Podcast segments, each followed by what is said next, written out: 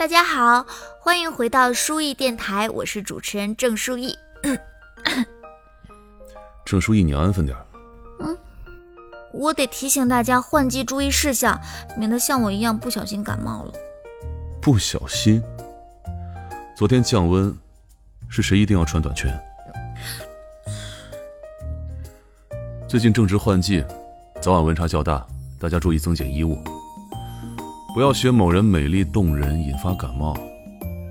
除此之外，大家也要记得作息规律，保证充足的睡眠和适量运动，这样才能远离疾病。